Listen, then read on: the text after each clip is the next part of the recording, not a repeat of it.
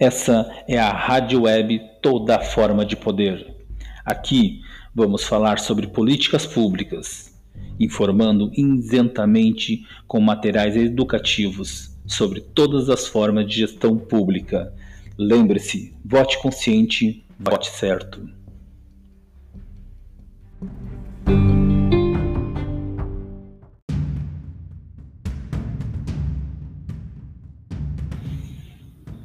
Olá, tudo bem? Começa agora o programa Toda a Forma de Poder. Eu sou Jean Borges, sejam todos muito bem-vindos. Está chegando as eleições municipais. Vamos falar um pouco de políticas públicas? Vamos conhecer um pouco sobre o Poder Executivo Municipal. Na Revolução de 1930 e o início da Era Vargas, cria-se a figura do prefeito e institui-se a prefeitura, a qual, como acontecia anteriormente com a intendência municipal, continua a ser atribuídas as funções executivas do município. O prefeito, a partir do, da Constituição de 1934, passa a ser escolhido pelo povo, mas durante os vários períodos ditatoriais da história do Brasil, por vezes, o cargo voltou a, a ser preenchido por apontamentos do governo federal ou estadual. Qual o objetivo da Prefeitura Municipal? Tem o objetivo de promover e fortalecer a organizacional, por meio da gestão inteligente no uso da promoção e disseminação do conhecimento como ferramentas de gestão, melhorando a qualidade e a eficiência da prestação do serviço público, interno e externo, em consonância com os objetivos estratégicos do, do governo municipal, ou seja, trabalhar para o bem-estar e benefício do povo. No Brasil, hoje, possui cerca de 5.570 municípios e cada um deles tem seu próprio prefeito. Para fazer qualquer avaliação da qualidade e da gestão dos prefeitos brasileiros, é preciso entender que a essas pessoas são encarregadas de fazer pelos nossos municípios. No Brasil, o prefeito é eleito a cada quatro anos, podendo ser reeleito mais de uma vez em sequência ou por mais vezes em mandatos não consecutivos. É prefeito ou um gestor municipal? E quais são suas funções? Vamos lá? O prefeito é o chefe do poder executivo de um município. Isso significa que ele está nas mãos dele o poder de administrar a cidade em que vive. Ele cobra impostos, taxas, que por sua vez devem custear, custear obras, serviços e políticas essenciais para, na vida das cidades. Alguns exemplos de serviços mantidos pela prefeituras brasileiras são administrar os impostos recolhidos, bem como orçamentos recebidos das esferas estadual e federal para aplicá-los em melhorias da cidade, tomar medidas para melhor zelar pela limpeza da cidade, além de entender as demandas das áreas da educação, da saúde, do transporte, da cultura e outros.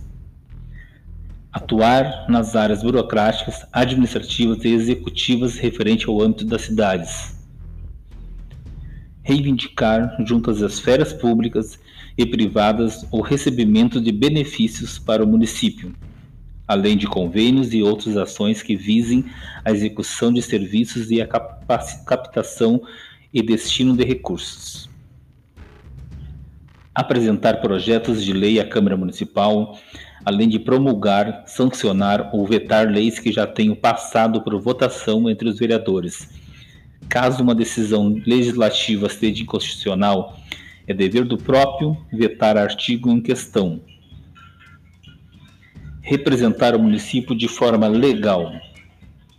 Ouvir e atender a, comunidade no sentido de atender às suas necessidades.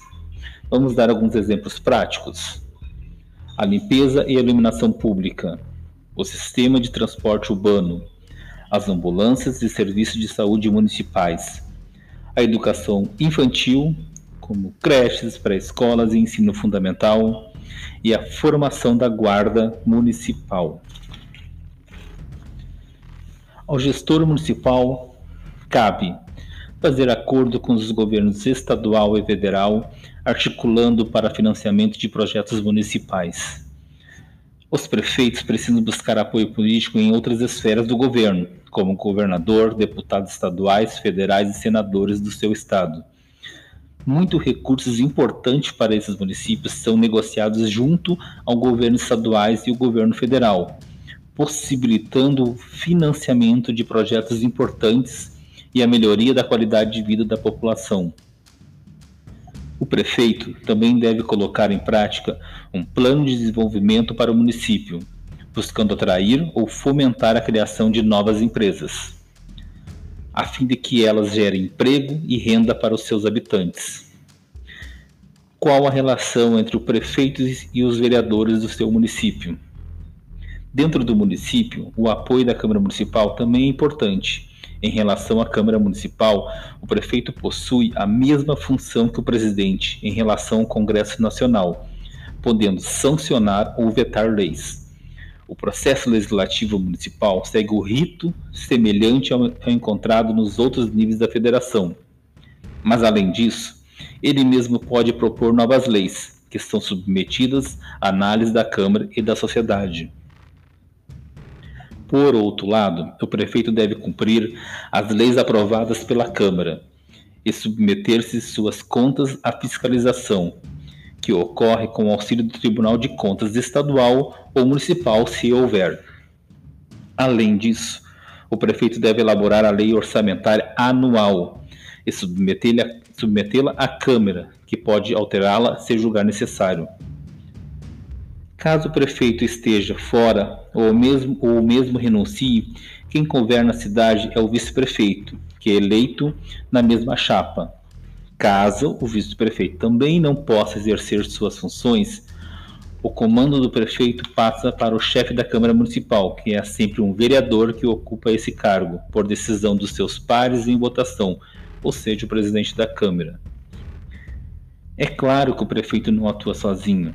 Junto a ele, há o vice-prefeito e uma série de funcionários que atuam tanto no gabinete quanto nas secretarias municipais.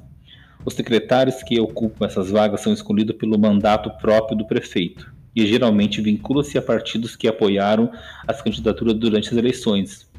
Aqui estamos falando daqueles cargos de confiança que, na, que se, deveriam ser cargos técnicos para melhor atendê-los. Os secretários municipais que fica ao lado do prefeito? Vamos lá. Evidentemente, o prefeito não está à frente de uma cidade inteira por conta própria.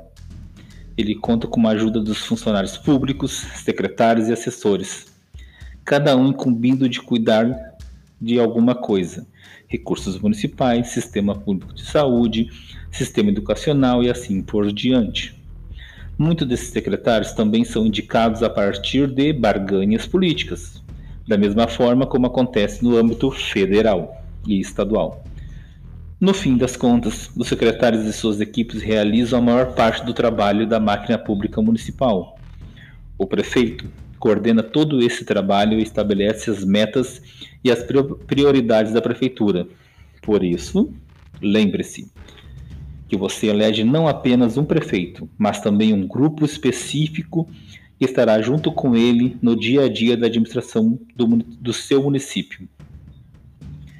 Lembrando que o cargo de prefeito não garante o poder absoluto a ele. A pessoa que ocupa precisa seguir uma série de leis municipais e, em teoria, tem seu trabalho fiscalizado constantemente pela Câmara Municipal.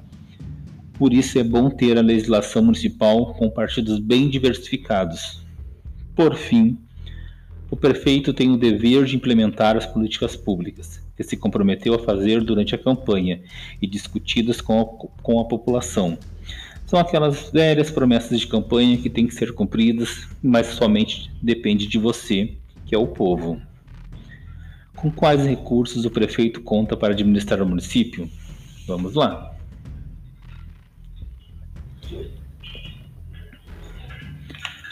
Para colocar em prática seus planos, o prefeito conta com recursos de diversas fontes.